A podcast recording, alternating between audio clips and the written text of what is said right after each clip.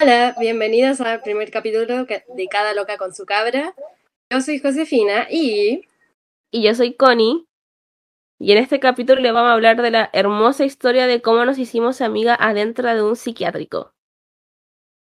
Que sí, dos locas quisieron hacer un podcast. Nos compramos micrófono y dijimos, bueno, ¿por qué no hablamos de todo lo que vivimos? Y en realidad igual fue chistoso, entre tanta lágrima, igual hubieron risas, ¿cierto? Sí, sí, entre todos los ataques hubieron risas. Risas no faltaron. Yo creo que deberíamos empezar contándoles a nuestros eh, auditores eh, por qué llegamos ahí. Josefina, ¿por qué llegaste ahí? Eh, no parte tú, si tú llegaste primero. Chucha, ¿verdad? Yo llegué primero. ya. Eh, yo llegué a la clínica por un brote psicótico dentro de, bueno, yo soy diagnosticada con bipolaridad hace más de cinco años, cinco años y algo, casi seis años, y me dio un brote psicótico porque me estaban dando los medicamentos incorrectos, lamentablemente. Eh, o sea, me estaban haciendo bien para una cosa y mal para otra. Y tuve un brote psicótico, terminé en la alemana, muy rico, lo sé. Jamás me esperé llegar ahí. y me atendieron y me dijeron así como, usted se tiene que internar porque probablemente mate a alguien con su brote psicótico. Yo así como, puta la wea, bueno, voy, de nuevo. ¿Qué le hace el agua al pescado si es como la quinta vez que me internan? Y llegué nuevamente a la clínica del Carmen. Buena clínica todo esto. Y ahí empecé el tratamiento de dejar las pastillas. Y así es como empezó todo para mí.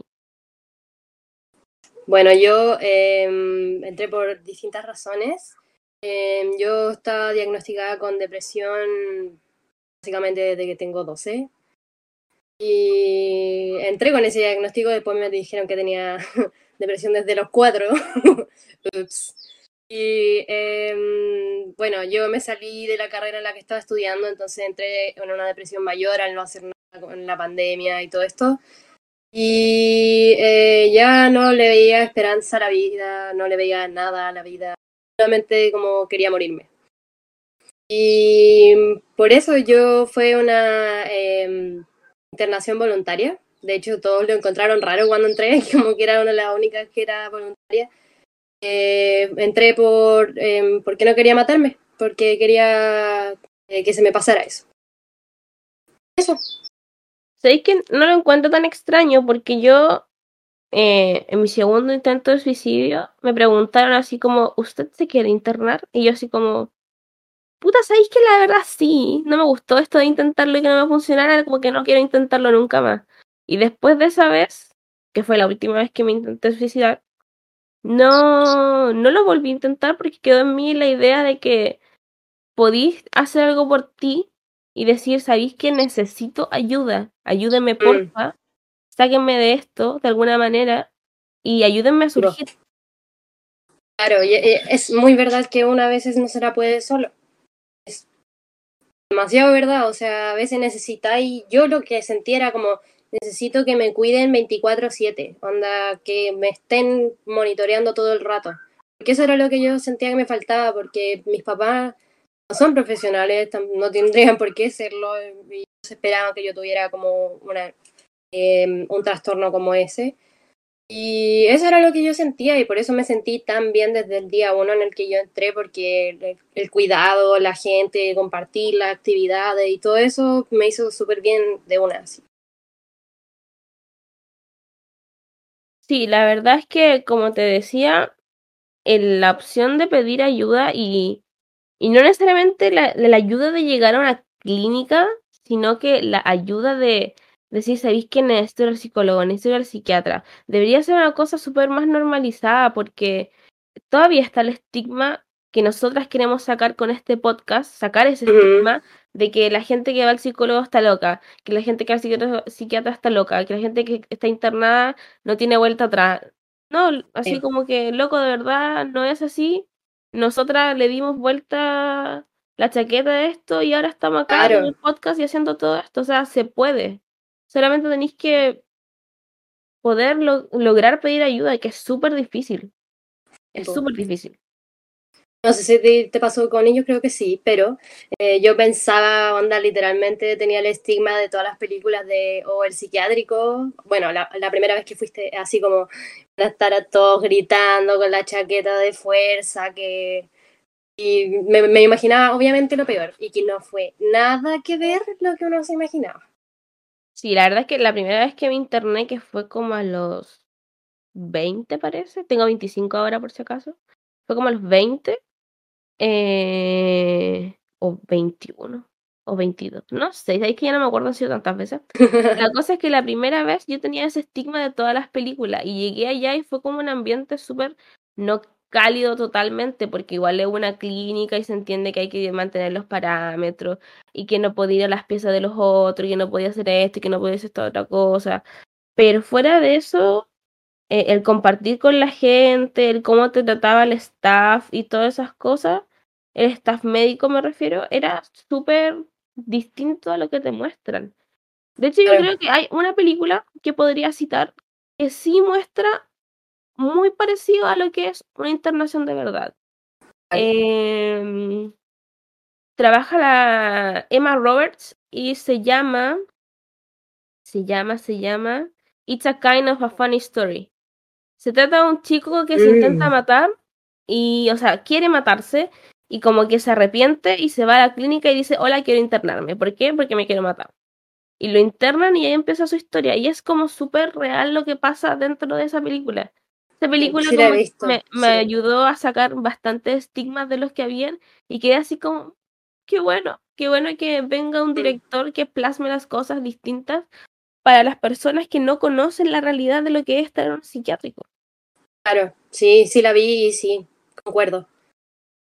Porque es como, yo lo sentí, em, espero no haberlo hecho mal, como un paseo. O sea, un paseo para realmente ir a relajarte y como salir de todo lo malo que está pasando en el mundo, en tu vida y de todo, como que se te olvida de verdad todo eso.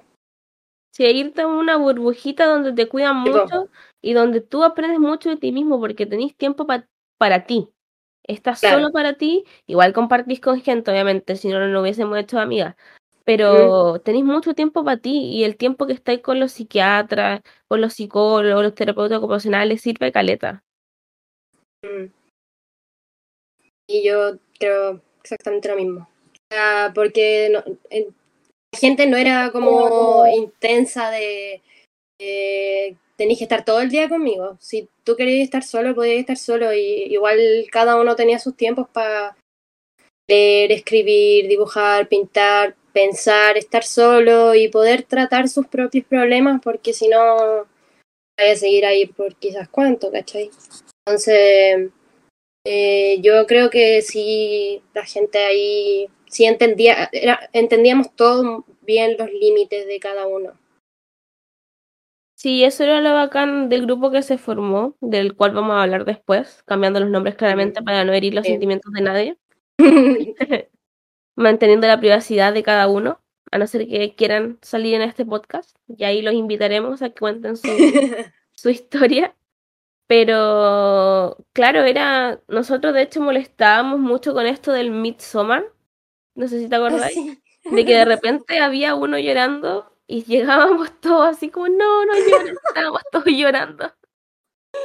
o sea, estábamos todos felices, uno feliz, así muy contento, como que se contagiaba, estábamos todos felices. Y era una cuestión muy de grupo. Sí, o uno fumando, después todos fumando. Y yo decía, no, yo no voy a fumar, ¿no? Y ahí robando ah. cigarros después. Qué vergüenza, ni siquiera llevar cigarros robando, les debo como 20 cigarros a todos. Oye, sí, para la gente que no sabía, dentro de los psiquiátricos sí se puede fumar. De hecho, es lo que más se hace los fines de semana, fumar. Lo único, lo único. Cuando hablaremos de las actividades que hacíamos, pero cuando no habían actividades, solo quedaba fumar. Sí, era, era como lo... Éramos como unas viejas, unas señoras conversando, fumando. Pero la pasábamos. ¿Sabéis que yo en verdad esta internación la pasé mucho mejor que las anteriores? No sé por si habrá sido por el grupo humano que formamos mm.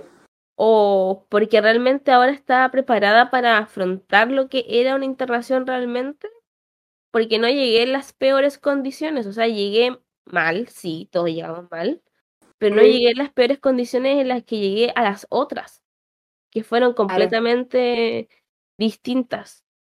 ¿Cachai? Comprendo. Yo comprendo, te digo que comprendo, pero en verdad yo solamente he estado en esta internación, no tenía otra. Para no tener. Y em, creo que concuerdo con lo del grupo humano. Creo que eso fue una de mis de mis top one razones de por qué funcionó mi tratamiento ahí. Era como el cable a tierra que teníamos. Claro, claro. El- aparte de- del grupo médico que nos tenía ahí siempre, como que nos hacía sonreír, que todo, em, la gente, los amigos que nos hicimos, todos tenían historias tan. No sé cómo decirlo, porque algunas eran fuertes, chistosas, de todo. Era de todo, era Eh, como trágico. Todo. Claro, entonces eso era el cable a tierra, como bien decías. Sí. Pero como les decíamos al principio, nuestra idea de este primer capítulo es contarles de nosotras, más que nada, porque en el segundo capítulo se viene mucho más interesante. Se viene más o menos... ¿Qué se viene? ¿Qué, qué tenemos en la pauta? Eh, las rutinas que teníamos allá, más o menos qué hacíamos, ver si le bailábamos al sol o no, en vestidos blancos, con coronas de flores. Algunos amarraron con camisa de fuerza o no. Contaremos secretos y verdades.